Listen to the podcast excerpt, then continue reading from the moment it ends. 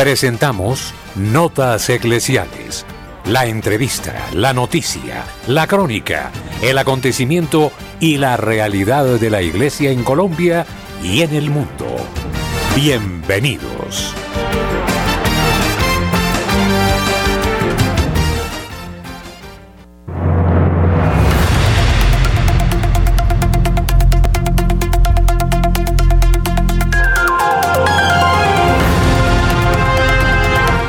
Oyentes amables de Radio María, buenos días. Hoy es 11 de diciembre del año 2023. Les estamos saludando Luis Fernando López, el padre Germán Acosta, Camilo Ricaurte.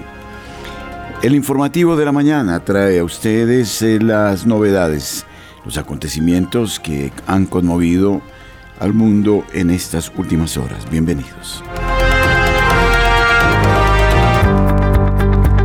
La opinión, el análisis. Editorial en Radio María.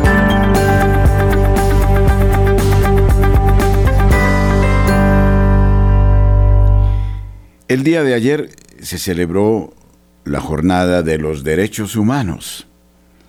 La historia de los derechos humanos es extensa y se remonta a muchas culturas y momentos históricos diferentes.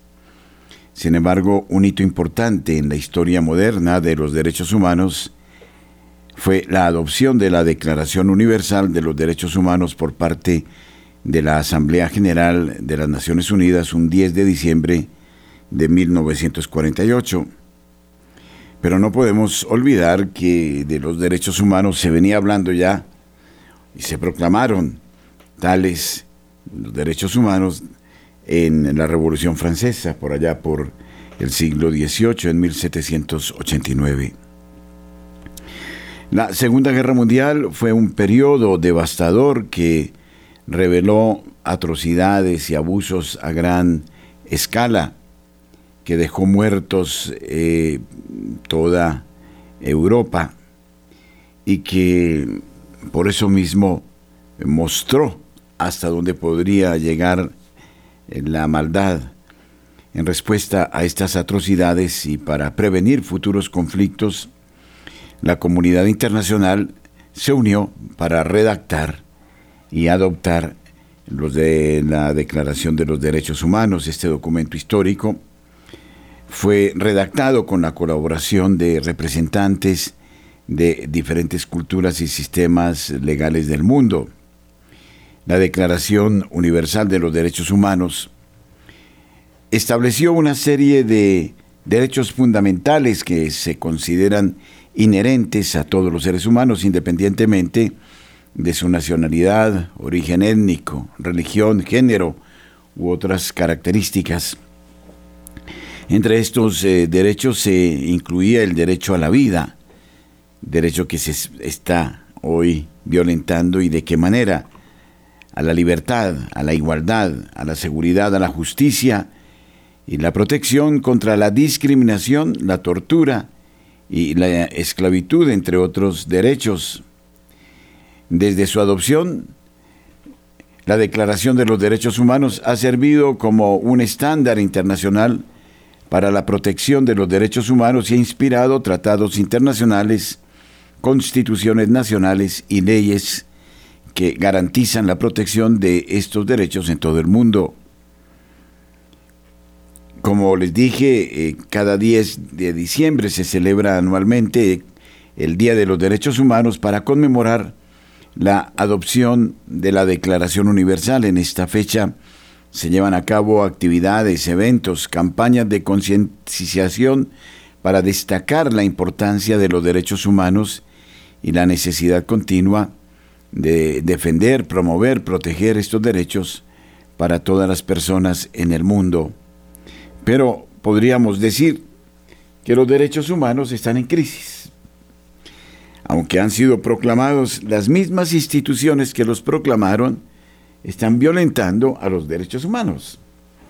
Porque si hablamos de la Organización de las Naciones Unidas, que los defiende, entonces tergiversa los conceptos y agrede a los derechos humanos. Por ejemplo, hablando del tema de la defensa de la vida. Cuando se habla de la defensa de la vida, se habla de la vida desde el momento de su concepción y hasta la muerte. Pero no puede ser que la ONU estimule, por ejemplo, el aborto en el mundo, acoja estas políticas que tienen intereses eh, de otro tipo, como lo dijera el propio Kissinger. No puede ser que eh, se pretenda aceptar medidas que atentan contra la propia vida, la eutanasia, en fin, cantidad de cosas que el hombre ha cambiado, ha cambiado los conceptos y le hace decir a las cosas lo que él quiere, aunque las cosas digan lo contrario. Creo que por ahí comienza la agresión a los derechos humanos, porque se quedan sin piso. Estamos en un momento sumamente crítico, donde los eh, puntos de referencia parecieran dejarse de lado y entonces cuando no se habla, por ejemplo, del respeto de la ley natural y de lo que ella dicta al pensamiento, entonces no existe una base sólida, estamos sobre la arena y el edificio de la existencia humana peligra. Creo que debería eh, lograrse una discusión de fondo sobre este tema, que por otra parte eh, sigue siendo motivo de apelación de muchos para intentar eh, ganar en ciertas oportunidades, pero después esas personas los agreden y los destruyen. Y entonces el comienzo el final es peor que el comienzo y entonces seguimos hablando de los derechos humanos cuando están muy bien redactados sobre el papel, pero lamentablemente en la práctica los estamos negando. Que ojalá esta jornada nos recuerde que somos sujetos de derechos y de deberes, no solo de derechos. También debería redactarse una carta sobre los deberes humanos y que nuestra libertad es el hacer uso de nuestros derechos hasta el límite del respeto de los derechos de los demás. Y entonces ojalá podamos entender esta realidad y asumirla eh, con seriedad en nuestra propia vida. Nuestros corresponsales tienen la palabra en Notas Eclesiales.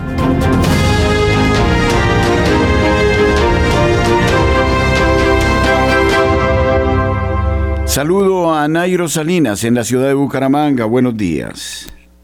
Muy buenos días, Padre Germán Acosta, y muy buenos días para todos los oyentes de Radio María. Iniciamos contándoles que el alcalde electo de Bucaramanga criticó al presidente Petro por cambiar decretos sobre drogas. Jaime Andrés Beltrán Martínez, alcalde electo de Bucaramanga, rechazó la decisión del presidente Gustavo Petro al quitarle las facultades a la Policía Nacional para decomisar estupefacientes en los espacios públicos y parques del país. El primer mandatario derogó un decreto que había firmado el expresidente Iván Duque con el que autorizaba a la policía a decomisar la dosis mínima. Gustavo Petro dijo que las autoridades deben perseguir a los capos y no a los consumidores. Por tanto, el alcalde electo de los bumangueses tachó de irresponsable la decisión del alto mandatario y dijo que tomaría medidas contundentes tan pronto empiece a ejercer su mandato. Recordemos que la prohibición de consumo en lugares públicos lo establece cada municipio. Esto también es mandato de la Corte Constitucional. Y cambiando de tema, eh, les contamos que hay alerta por serie de incendios en Bucaramanga y bueno, en su área metropolitana por la hora ola de calor y la temporada eh, propia de Sembrina, ¿no? Desde la noche de velitas, organismos de socorro encendieron las alertas por la cantidad de conatos de incendio registrados especialmente en sectores rurales. Luis Ernesto Ortega, director de gestión del riesgo en Bucaramanga, confirmó que en las últimas 24 horas el cuerpo de bomberos no han parado de atender emergencias provocadas por incendios forestales y residenciales en diferentes puntos como en la Escarpa Occidental, en el norte de la ciudad y en la Plaza de Mercado de San Francisco. Ortega hizo un llamado respecto a la quema de pólvora sin control en espacios abiertos y también para que las personas que viajan no dejen aparatos conectados en casas o locales, además de evitar la quema de basuras y terrenos para cultivos nuevos. Incluso veladoras sobre mesas y dejar árbol, el árbol de la Navidad encendido toda la noche. Desde Bucaramanga y para notas eclesiales, Nairo Salinas Gamboa, feliz y bendecido día. Julio Giraldo, con nosotros eh, desde la ciudad de Barranquilla. Buenos días. Felicidades para toda la amable audiencia de Radio María en Colombia y el exterior. Un saludo cordial para la mesa de trabajo. Y esto es lo que hoy hace noticia en Barranquilla y la costa norte colombiana. Por supuesto, continúa todo el ajetreo de la Navidad. Ya las calles y los sitios públicos están perfectamente iluminados, indicando que todas esas lucecitas son el anuncio de que llega a la tierra, está con nosotros Cristo, luz del mundo. Por otro lado, hay que lamentar, pero bastante, que en lo que va de la Navidad llevamos ya 20 quemados con pólvora. Todos los años los medios de comunicación hacemos la campaña. Le decimos a nuestros oyentes que por favor no quemen pólvora, que no permitan que los niños manipulen pólvora, mucho menos los adultos. Y en Barranquilla, por, ejemplo, en la vía Soledad, la venta de pólvora es como vendiendo helados o vendiendo frutas por toda parte. Y esto, la pólvora nos inundó el 7 y el 8 de diciembre con esas terribles consecuencias no solamente de la gente quemada, sino de los pobres animalitos que mueren del miedo, del terror al escuchar estos truenos. Dios quiera que nosotros todos nos concienticemos de que esto realmente es bárbaro, que debemos quitar esta costumbre. Y por último, pues la alegría en Barranquilla también, porque el Junior ganó y llega a Medellín ya llevando en su bolsillo más de medio triunfo. Así que la gente está en expectativa para el próximo miércoles cuando nuevamente la cena favorita en esta ciudad será la bandeja paisa, como lo fue en la noche del domingo cuando le ganaron al Medellín, pues todo el mundo comiendo bandeja paisa y así quieren volver a repetir el próximo miércoles. Bueno, pero dejemos entonces ya estas noticias y concretémonos en que debemos prepararnos convenientemente para la celebración de Navidad porque ya está a las puertas la llegada de Cristo el Señor Jesús, que llega todos los días, que está con nosotros todos los días, pero que en esta fecha en especial lo celebramos así. Nos alegramos porque al hogar queremos que la noche de Navidad esté allí presente el Señor con nosotros. Él estará durante todas las noches del año, siempre y cuando nosotros lo permitamos. Así que alegrémonos de que Cristo reina, de que Cristo venga nuevamente para que el mundo pueda cambiar. Desde la ciudad de Barranquilla y para Radio María, Julio Giraldo. Gracias, Julio. Marta Borrero, desde la ciudad de Cali, en el Valle del Cauca. Mucho gusto. Buenos días. Hola, muy buenos días. Alabado sea Jesucristo por esta nueva semana que nos regala en su bondad y misericordia. Primera de Tesalonicenses 5:17. Quiero iniciar con este texto que dice con muy pocas palabras, oren sin cesar.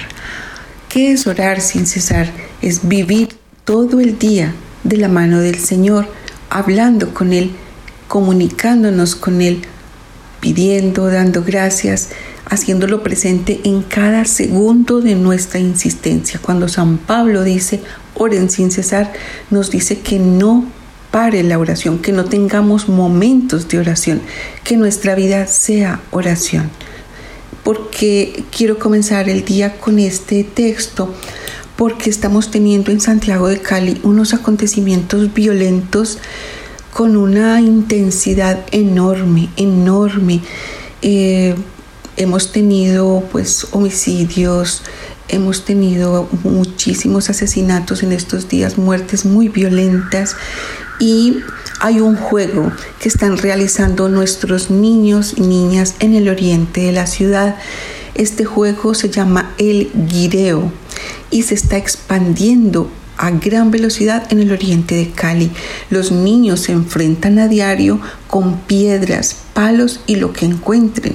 El conflicto ya ha desencadenado en homicidios, deserción escolar y el resurgimiento de fronteras invisibles. El desmonte de los programas sociales en la zona es uno de los motivos. Teníamos unos programas en el oriente de Cali que, han sido suspendidos programas sociales y esto está desencadenando muchísimo la violencia. Eh, llaman este juego el guireo mm, porque en algunas cuadras del oriente de Cali, en un parque, en una cancha, se citan para agredirse con piedras, con palos, a veces con machetes o con cuchillos. Lo practican niños de entre 8 años y 14 años. Cuando se les pregunta por qué lo hacen, no saben qué responder. No hay una razón lógica. Detrás del peligroso guideo apenas hay adrenalina al romper las reglas, un deseo de divertirse, la falta de ocupación del tiempo libre está llevando a los niños del oriente a jugar a la violencia. La nota es larga. Eh, yo los invito a que en el periódico El País de Cali de el domingo de ayer, domingo 10 de diciembre, lean esta nota eh, para que se enteren y cómo se narra en esta nota también la falta de procesos sociales que fueron suspendidos eh, durante toda esta administración eh, que estamos terminando. Los muchachos, los niños eh, están, ¿qué les digo? Están desatados, están en una anarquía sin orden, sin ley, sin normas. es muy complejo. Hasta el ESMAD ha entrado en algunos momentos que se sale esta situación de las manos y le ha tocado al ESMAD entrar para controlar porque pues lo comienzan los niños, los adolescentes y luego entran los adultos a ser parte de, de este juego, entre comillas. Oren sin cesar, nos pide San Pablo, no paremos de orar. Estamos en un tiempo que amerita orar todo el día, todo el tiempo y hasta en las madrugadas despertarnos. Y yo sé que muchos de ustedes son, eh, tienen esa experiencia de que son las 3 de la madrugada y se despiertan. Eh, pues creo que es el Espíritu Santo llamándonos a orar la coronilla de la misericordia y, y cubrir nuestras ciudades, nuestros niños con oración. Soy Marta Borrero para las notas eclesiales de la Radio María.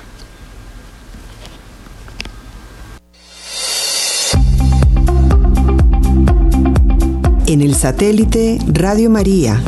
En Colombia, la gracia de una presencia.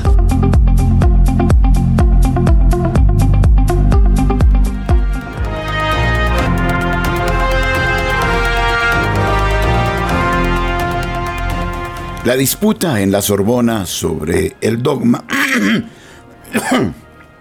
la disputa en la Sorbona sobre el dogma de la Inmaculada Concepción fue un tema candente en el siglo XVII en la Universidad de París. Esta discusión se centró en la doctrina católica que sostiene que la Virgen María fue concebida sin pecado original. En ese momento, la Sorbona, como centro académico importante, fue el escenario de debates teológicos y filosóficos. Algunos profesores y teólogos estaban a favor de la doctrina de la Inmaculada Concepción mientras que otros la cuestionaban o rechazaban, planteando argumentos desde la teología, la filosofía y la interpretación de textos religiosos. La controversia persistió durante años y fue uno de los puntos de conflicto de la teología católica. Eventualmente, en 1854, el Papa Pío IX proclamó el dogma de la Inmaculada Concepción, afirmando oficialmente la creencia de que María fue preservada del pecado original desde el momento de su concepción. Esto cerró la discusión en el ámbito oficial de la Iglesia Católica, aunque la controversia y el debate sobre cuestiones teológicas continuaron siendo parte del desarrollo intelectual y religioso en diferentes contextos. La discusión sobre la Inmaculada Concepción de María involucró a varios teólogos prominentes entre ambos en ambos lados del debate. A favor, por ejemplo, del dogma de la Inmaculada Concepción estaba Duns Scotto, fue uno de los defensores más destacados de la Inmaculada Concepción. Su enfoque teológico permitió una comprensión más profunda de la relación entre la redención divina y la pureza de María. Bernardino de Laredo, otro teólogo franciscano que abogó por la idea de la Inmaculada Concepción de María, argumentando que María debía ser preservada del pecado original para que fuera digna de ser la madre de Jesús. San Juan de Ávila, un teólogo y místico español que apoyó la Inmaculada Concepción, su influencia en la espiritualidad y la teología española fue significativa y respaldó la idea de la santidad especial de María desde su concepción. Quienes se opusieron al dogma o estuvieron perplejos, escépticos, encontramos a un gran teólogo, a Tomás de Aquino, quien, aunque no se posicionó firmemente en contra, su enfoque teológico planteó preguntas sobre la doctrina de la Inmaculada Concepción. Argumentó que era posible que María hubiera sido purificada después de su concepción. Alfonso Salmerón fue uno de los teólogos jesuitas que cuestionó la doctrina de la Inmaculada Concepción argumentó que si bien María fue una mujer piadosa, no había necesidad de que fuera concebida sin pecado original. Bueno, estos eh, son algunos de los ejemplos, ya que hubo mucho más, eh, muchos más teólogos involucrados en este debate a lo largo de los siglos. El triunfo del dogma de la Inmaculada Concepción se consolidó con la proclamación oficial por parte del Papa Pío IX en 1854 a través de la bula papal Inefabilis Deus. Esta bula afirmaba la doctrina de que María, la Madre de Jesús, fue concebida sin pecado original. La proclamación papal se basó en una combinación de factores que incluían el respaldo de teólogos y fieles. A lo largo de los siglos, distintos teólogos, académicos y fieles católicos habían apoyado esta doctrina. Hubo un creciente consenso en la Iglesia Católica sobre la pureza y la santidad excepcionales de María desde su concepción. Y un gran número de fieles y autoridades eclesiásticas habían solicitado al Papa que definiera oficialmente el dogma. Esto reflejaba la creencia generalizada en la pureza de María y la necesidad de una declaración oficial. A lo largo de los siglos, la teología mariana había evolucionado y se desarrollaron argumentos teológicos cada vez más sólidos en favor de la Inmaculada Concepción. La teología y las contribuciones de teólogos como Duns Scoto, de la autoridad papal en la Iglesia Católica Romana. Esta declaración definitiva cerró la discusión teológica al establecer la Inmaculada Concepción de María como un dogma oficial, es decir, como una verdad revelada por Dios y parte integral de la fe católica. En resumen, la combinación de apoyo teológico, presión de los fieles y la autoridad papal fueron cruciales para la proclamación del dogma de la Inmaculada Concepción en 1854.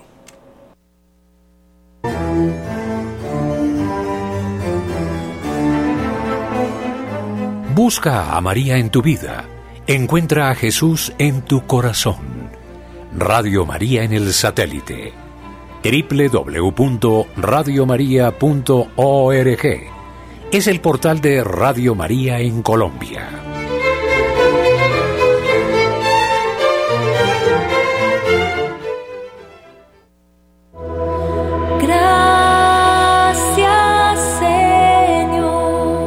Este jueves 14 de diciembre realizaremos una experiencia novedosa en Radio María. Celebraremos el Día de Acción de Gracias. Intentaremos que se institucionalice esta iniciativa todos los años. Será un día solo para bendecir al Señor por los beneficios recibidos.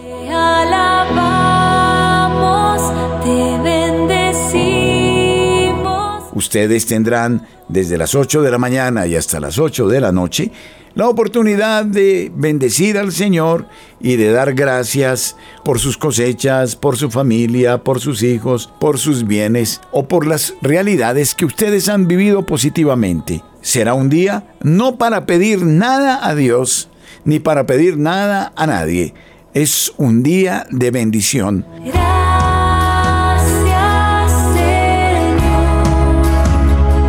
Ojalá lo podamos vivir en familia para que los niños, los jóvenes, las personas mayores den gracias al Señor. Será un día de bendición desde las 8 de la mañana hasta las 8 de la noche, el jueves 14 de diciembre. Daremos gracias al Señor por los beneficios que Él nos ha concedido a lo largo de nuestra vida. Ojalá que haya muchos oyentes con nosotros en esa jornada.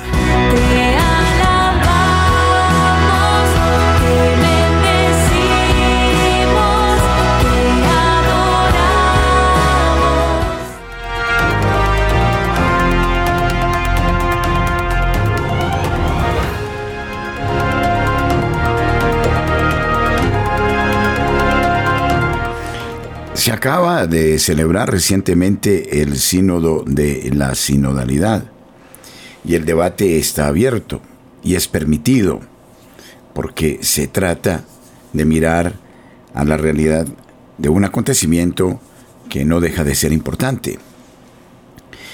Y es un debate interesante porque nos ayuda a madurar en eh, el conocimiento de la doctrina católica que proclama la Iglesia de Jesucristo. La sinodalidad se refiere a un modelo de gobierno en la Iglesia Católica, los sínodos se han celebrado a lo largo de los siglos por parte del Papa y los obispos, o los sínodos también se celebran eh, o se han celebrado en las parroquias, en, en las diócesis, convocados eh, por los obispos y el propio clero. Pero tradicionalmente el sínodo ha sido un eh, momento de reflexión por parte de quienes tienen la responsabilidad de el sano magisterio de la Iglesia. Este sínodo de la sinodalidad asume un tinte distinto, no mira específicamente a ningún tema teológico, sino más bien intenta dar una participación mayor al laicado y eh, lo veremos en qué modo. Se intenta un modelo de gobierno en la Iglesia Católica y en otras denominaciones cristianas en el que se enfatiza la participación colegial, o sea, del colegio apostólico, en este caso del cardenal, de los, del Papa y los cardenales, y la toma de decisiones en comunión en este intento que es muy novedoso con el pueblo de Dios, incluidos los obispos, los sacerdotes, los religiosos y los laicos. Aunque se hizo una consulta previa, muchos señalan que no fue una consulta suficiente. Por ejemplo, en España se cree que apenas un 2% de los católicos respondió a las preguntas que se intentaban plantear en el sínodo de la sinodalidad. Uno de los debates clave se centró en cómo se debía equilibrar la autoridad jerárquica con la participación igualitaria de todos los miembros de la Iglesia. Debemos además recordar que no solo hicieron parte del sínodo los laicos convocados, sino algunas corrientes, por ejemplo, eh, de corte LGTB eh, más, y de otras corrientes en torno a mm, los nuevos mm, retos que plantea el aborto, la eutanasia, etc. Y eso hizo que surgiera una pregunta sobre quién tiene la autoridad final para tomar decisiones, cómo se pueden reconciliar las diversas opiniones y perspectivas dentro de la Iglesia y cómo se implementan las decisiones sinodales en la práctica. Se discutió sobre si la sinodalidad era simplemente un cambio de estructura o si implicaba un cambio en la comprensión misma de la Iglesia. Algunos sostuvieron que la sinodalidad ayudó a descentralizar el poder y permitir una mayor participación de la base, mientras que otros temían que se pudiera producir un exceso de democratización que comprometía la unidad y la coherencia doctrinal y que borraría la identidad misma de la Iglesia como la concibió Jesucristo. El papel de los laicos también fue objeto de debate.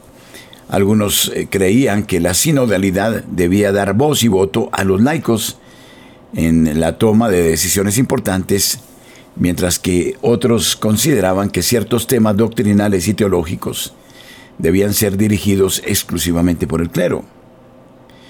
El debate sobre el sínodo de la sinodalidad giró en torno a cuestiones de autoridad, participación, unidad y la comprensión misma de la Iglesia en relación con la toma de decisiones del gobierno.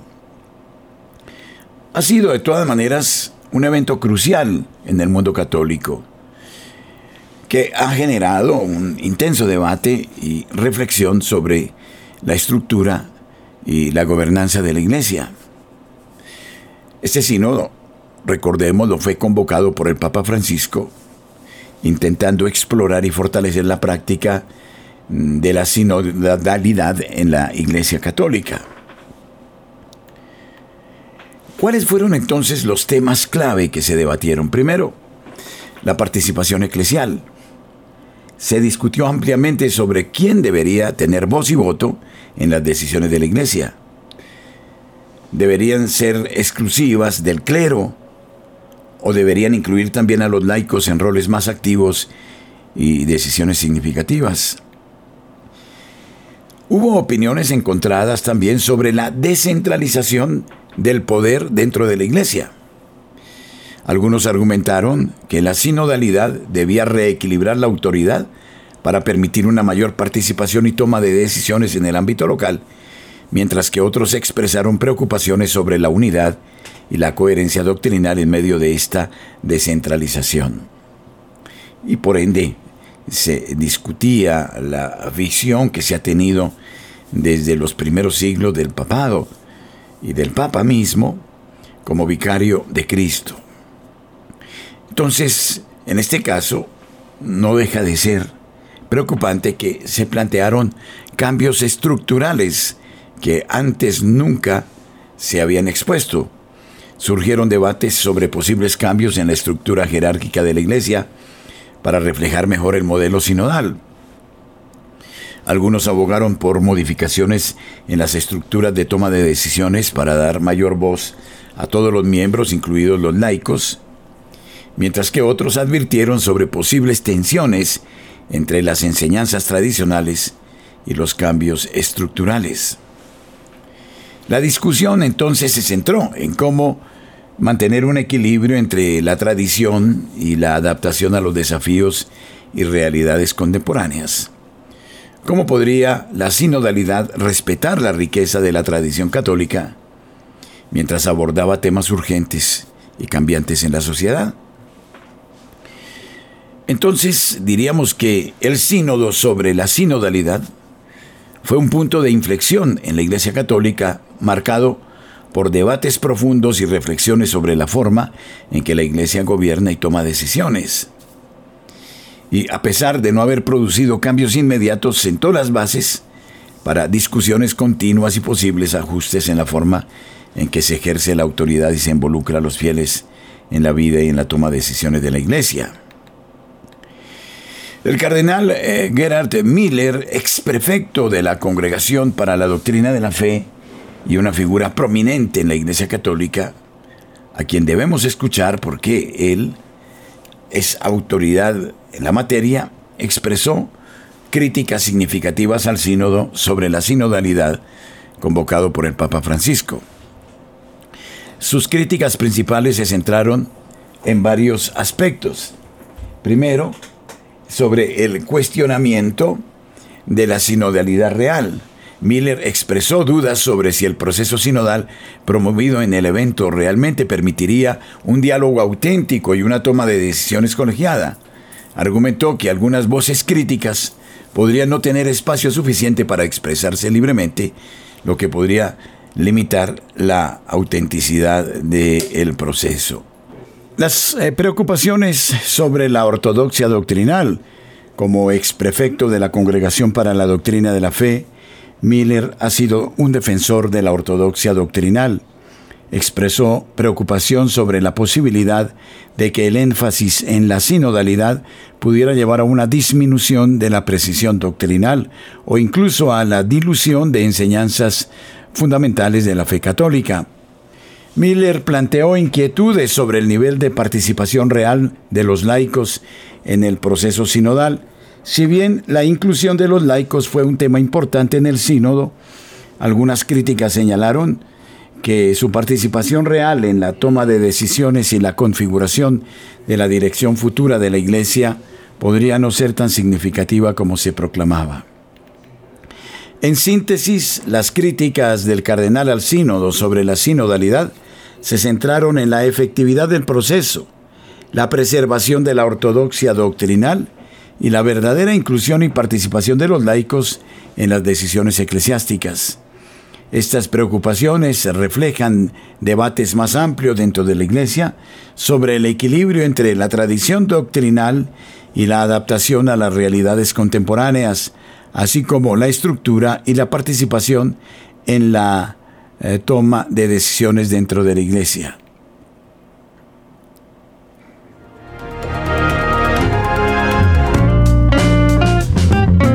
Celebramos los 27 años de Radio María en Colombia. Les presentamos a todos ustedes la nueva Agenda 2024 conmemorativa a San José. Es un regalo que todos debemos tener. Ofrécela a tus hermanos, a tus amigos, por Navidad o por Año Nuevo. Adquiérala ya en todas las oficinas de Radio María en el país por tan solo 8 minutos para apoyar la evangelización. 8 minutos que usted le regala a la Madre de Dios. La nueva agenda Radio María 2024. 27 años de Radio María en Colombia es gracia y presencia.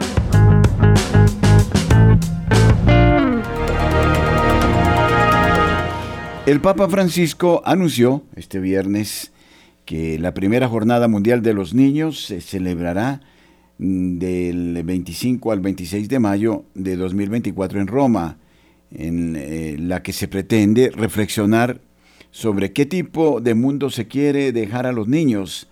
Así lo avanzó el pontífice tras rezar el Ángelus de este 8 de diciembre, solemnidad de la Inmaculada Concepción de María, desde el balcón del Palacio Apostólico en la Plaza de San Pedro, después de dos semanas sin hacerlo por una bronquitis. El Papa Francisco indicó que el encuentro impulsado por el Dicasterio para la Cultura y Educación tiene el objetivo de responder a qué tipo de mundo quiere dejar a los niños que eh, crecen. Como Jesús queremos poner a los niños en el centro y cuidarlos, señaló en relación con la cita que se desarrollará en la línea de la Jornada Mundial de la Juventud. La idea de esta jornada fue propuesta al Papa en julio por un niño, Alessandro, de nueve años, en el marco del Popcast, un eh, podcast eh, producido por los medios vaticanos con Francisco en eh, vista de la Jornada Mundial de la Juventud, según ha recordado la agencia de noticias Vatican News. El Papa Francisco de esta manera ha abierto una nueva iniciativa que mm, veremos en su impacto en el próximo año. Por otro lado, Francisco indicó que con motivo de la Inmaculada en la tarde de ese viernes acudiría a la Basílica María Santa María la Mayor y a la Plaza de España en Roma para venerar a la Virgen. En este contexto pidió a los fieles de Roma unirse espiritualmente en estos gestos para orar en particular por la paz en Ucrania, en Palestina e Israel, así como en todas las tierras heridas por las guerras. Pedimos por la paz para que se pacifiquen los eh, corazones, para que haya paz, clamó. Recitó el Angelus desde el balcón del Palacio Apostólico de la Plaza de San Pedro, después de dos domingos en los que por una bronquitis lo hizo en, desde la casa de Santa Marta, su residencia, dejando en manos de Monseñor Paolo eh, Braida la lectura de los textos. Eh, fue el pasado 25 de noviembre cuando el Papa tuvo que cancelar su agenda de la jornada y someterse a una tomografía computarizada en el Hospital Gemelli Isola de Roma por un ligero estado gripal. Por este motivo, el domingo 26 eh, de noviembre recitó el Ángelus desde la capilla de la casa de Santa Marta, alegando una inflamación pulmonar, lo que repitió el pasado domingo 3 de diciembre. Ya este miércoles 6 de diciembre el Papa aseguró que estaba mejor y el jueves 7 de diciembre pronunció su discurso en distintas audiencias sin ayuda de sus colaboradores, lo que supuso una vuelta a la normalidad tras la bronquitis, pese a tener un poco de tos.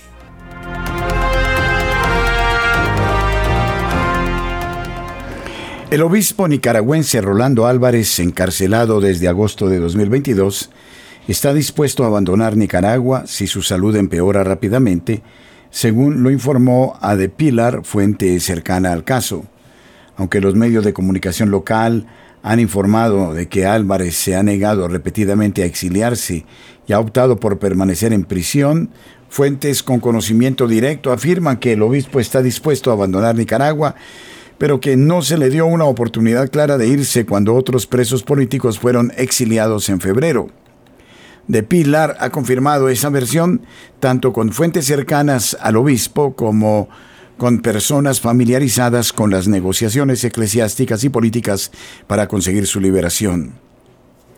El obispo, que lleva detenido desde agosto de 2022, se encuentra aún en la primera fase de una condena de 26 años de prisión y sus allegados se preguntan cuánto durará su salud en la cárcel.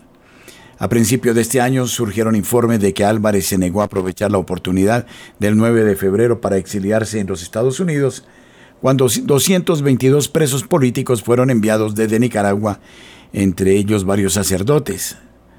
Poco después de su llegada a Estados Unidos, un sacerdote exiliado dijo a De Pilar que él y sus compañeros eh, de prisión fueron sacados del Chipote, una prisión nicaragüense conocida por ser un centro de tortura, y se les dio la oportunidad de firmar documentos que indicaban que abandonarían voluntariamente Nicaragua con destino a Estados Unidos.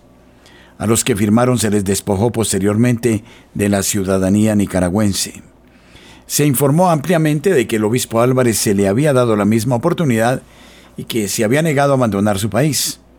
Pero fuentes bien informadas han dicho a De Pilar que este relato no es una descripción exacta de las verdaderas circunstancias de Álvarez, mientras que otros documentos políticos firmaron eh, claramente definidos en febrero a Álvarez las autoridades nicaragüenses, solo le dieron una hoja en blanco que se negó a firmar según varias fuentes con conocimiento directo de la circunstancia.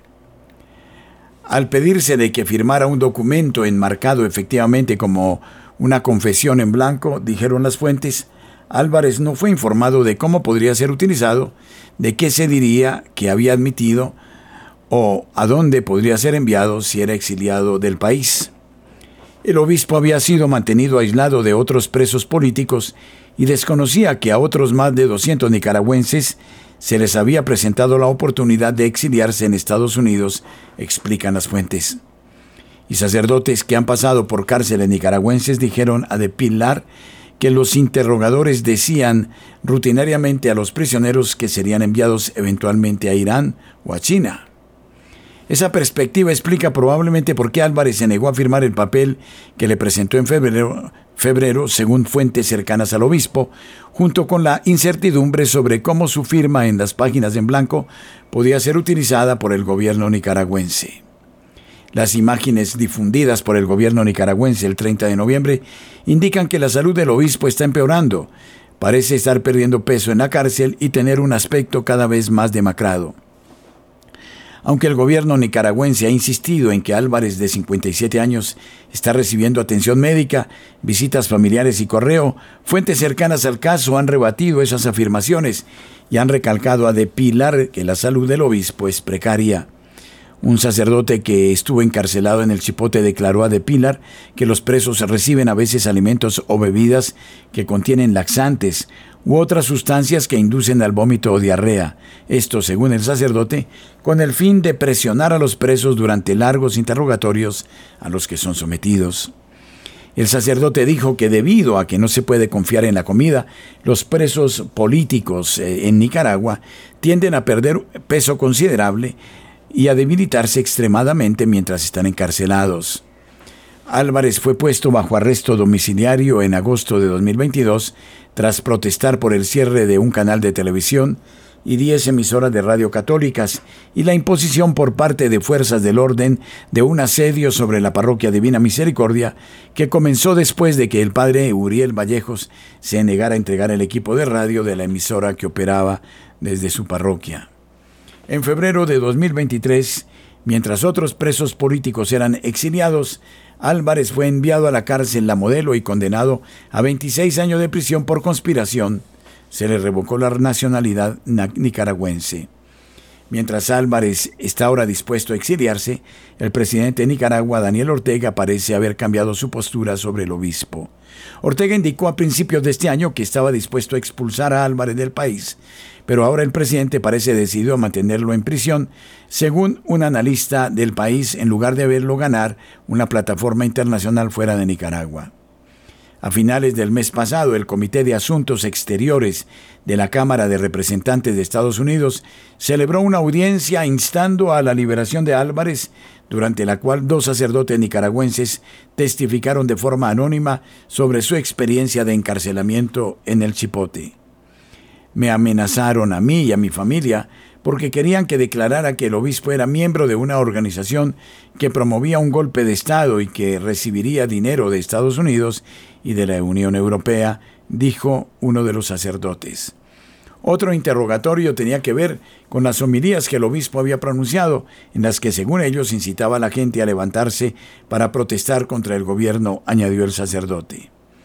En la audiencia, el representante Chris Smith dijo, el video del obispo Álvarez difundido esta semana por el gobierno de Nicaragua plantea serias dudas y preocupaciones sobre su bienestar. Ha perdido peso. Está enfermo. Se le está proporcionando una nutrición adecuada y atención médica básica. No tenemos ni idea de lo que ocurre día a día. Smith instó a la liberación de Álvarez, indicando la reticencia de Ortega a ver al sacerdote exiliado. Por esta preocupación por el bienestar y la salud del obispo Álvarez, permítanle venir a Estados Unidos o al Vaticano o a cualquier otro lugar o a quedarse justo en Nicaragua, donde pueda volver a servir al pueblo, predicar la buena nueva del Evangelio y cuidar de los más débiles y vulnerables, rogó Smith.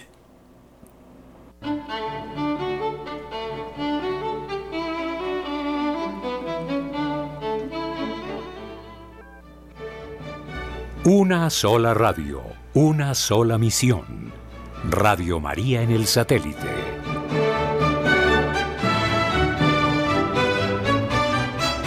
Esta es la situación de los conflictos, de las guerras en el mundo, dónde se están presentando, cuáles son los gastos y cuáles los intereses de las grandes potencias. Escuchemos este interesante informe. La definición exacta de guerra puede variar, y existen diferentes tipos de conflictos armados, desde guerras declaradas hasta conflictos internos y regionales. Guerra en Siria. Ha estado en curso desde 2011, con múltiples facciones y actores involucrados, incluido el gobierno sirio, grupos rebeldes, el Estado Islámico y fuerzas internacionales. Conflicto en Afganistán. A pesar de la retirada de tropas de algunos países, persisten enfrentamientos entre el gobierno afgano y los talibanes. Conflicto en Yemen.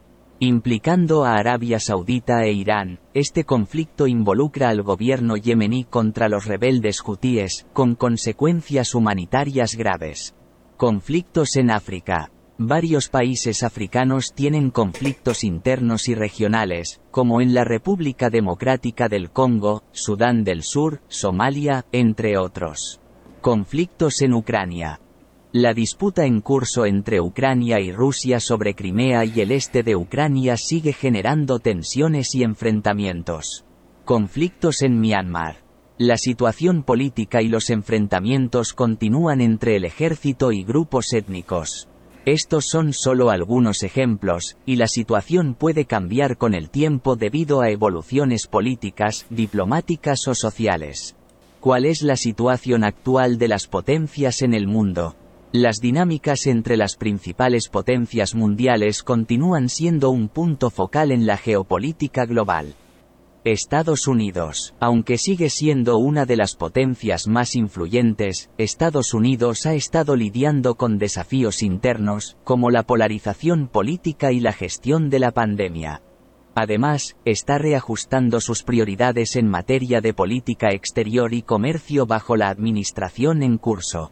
China ha mantenido un crecimiento económico significativo y ha aumentado su influencia global está avanzando en áreas como la tecnología, la economía digital y la infraestructura a nivel internacional a través de proyectos como la iniciativa del Cinturón y Ruta de la Seda.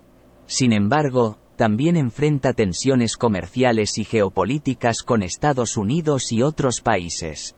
Rusia ha estado involucrada en diversos conflictos regionales y ha buscado mantener su influencia, especialmente en Europa Oriental y Oriente Medio. También ha tenido tensiones con Occidente, particularmente con respecto a Ucrania y las relaciones con la OTAN. Unión Europea. Aunque no es una potencia única en términos de defensa, la UE es un bloque económico y político clave. Ha enfrentado desafíos internos, como el Brexit, y está buscando fortalecer su autonomía estratégica en áreas como la defensa y la economía. India, está emergiendo como una potencia regional importante y está expandiendo su influencia económica y política. Ha estado fortaleciendo lazos con varias naciones, aunque también enfrenta desafíos internos y fronterizos. Las dinámicas entre estas potencias varían según diferentes áreas, como el comercio, la seguridad, la tecnología y las alianzas políticas. La competencia y la cooperación entre estas naciones son aspectos clave que moldean la situación geopolítica mundial. El gasto total en actividades militares y guerras varía ampliamente entre países y regiones. Y obtener una cifra exacta puede ser complicado debido a las diferencias en la contabilidad, clasificación de gastos y la naturaleza de los conflictos.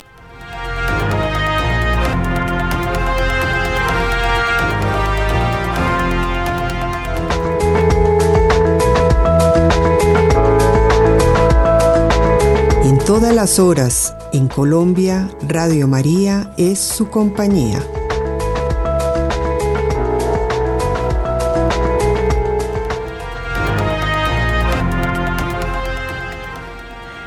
Arrio dio origen a una herejía que se llamó, precisamente por su nombre, arrianismo. Era un presbítero cristiano del siglo IV en Alejandría, en Egipto. Arrio enseñaba una interpretación particular de la relación entre Dios Padre y Jesucristo. Sus principales puntos de vista eran estos. Cristo era subordinado al Padre. Arrio sostenía que Jesucristo, aunque divino, era una creación del Padre y por lo tanto subsistía en una posición subordinada a Él. Argumentaba que Jesús no era de la misma sustancia que el Padre y por lo tanto no era coeterno ni igual a Él en naturaleza divina. Esta frase se convirtió en un lema clave del arrianismo. Hubo un tiempo en que el Hijo no existía. Arrio afirmaba que hubo un momento en el tiempo en el que el Hijo, Jesucristo, no existía, ya que había sido creado por el Padre en un momento específico antes de la creación del mundo. Además enseñaba que existía una sola deidad suprema. A pesar de su subordinación, la subordinación de Jesucristo al Padre, Arrio afirmaba la creencia en un solo Dios supremo, pero con una jerarquía en la Trinidad que ponía al Hijo en una posición inferior. Estas ideas generaron una intensa controversia en la iglesia primitiva. Y muchos líderes cristianos, incluyendo figuras prominentes como Atanasio de Alejandría y otros padres de la iglesia, se opusieron firmemente a la enseñanza de Arrio, argumentando que éstas eh, contradecían las enseñanzas tradicionales sobre la naturaleza divina de Cristo y la Trinidad. La controversia llevó a debates teológicos intensos y a la convocatoria del concilio de Nicea en el año 325, donde se formuló el credo niceno para refutar las ideas arrianas y afirmar la igualdad esencial del Hijo con el Padre en eh, la doctrina cristiana. Pero veamos más de cerca cómo se luchó contra el arrianismo. La doctrina arriana desarrollada por Arrio en el siglo XIV entonces negaba la igualdad absoluta entre Dios Padre y Jesucristo, argumentando que Jesús era una creación divina, pero no de la misma sustancia que el Padre. Varios padres de la Iglesia Católica jugaron roles destacados en la defensa de la ortodoxia trinitaria y la refutación del arrianismo. Algunos de los más prominentes fueron Atanasio de Alejandría, uno de los opositores más firmes del arrianismo. Él participó en el concilio de Nicea en 325, donde se redactó el credo niceno que afirmaba la igualdad de Jesucristo con el Padre en su sustancia. Atanasio fue desterrado varias veces por defender estas ideas, pero por su persistencia y firmeza en la fe ortodoxa, contribuyó enormemente a la preservación de la doctrina trinitaria. Pero San Gregorio Nacianceno también jugó un papel importante, conocido como Gregorio de Nacianzo, fue un teólogo clave en la lucha contra el arrianismo. Sus escritos y sermones contribuyeron significativamente a la formulación de la teología trinitaria, defendiendo la divinidad de Cristo en consonancia con las enseñanzas de Nicea. San Gregorio de Niza, hermano de Gregorio Nacianceno, desempeñó un papel fundamental en la defensa de la fe trinitaria. Sus escritos teológicos complementaron los de sus hermanos y fortalecieron la comprensión de la doctrina trinitaria. Y luego tenemos a Basileo de Cesarea, también conocido como Basilio el Grande. Fue un eh, líder influyente en la lucha contra el arrianismo. Su trabajo teológico ayudó a formular y establecer la doctrina trinitaria ortodoxa. Estos padres de la Iglesia lucharon valientemente contra las ideas arrianas, defendiendo la enseñanza tradicional sobre la naturaleza divina de Cristo y su igualdad con el Padre y el Espíritu Santo. Su legado perdura en la comprensión y formulación de la fe cristiana trinitaria que prevalece en la Iglesia Católica y otras ramas del cristianismo. Muchísimas gracias a ustedes, apreciados oyentes, que nos han acompañado hasta este momento. El Señor les bendiga. Radio María, gracia y presencia.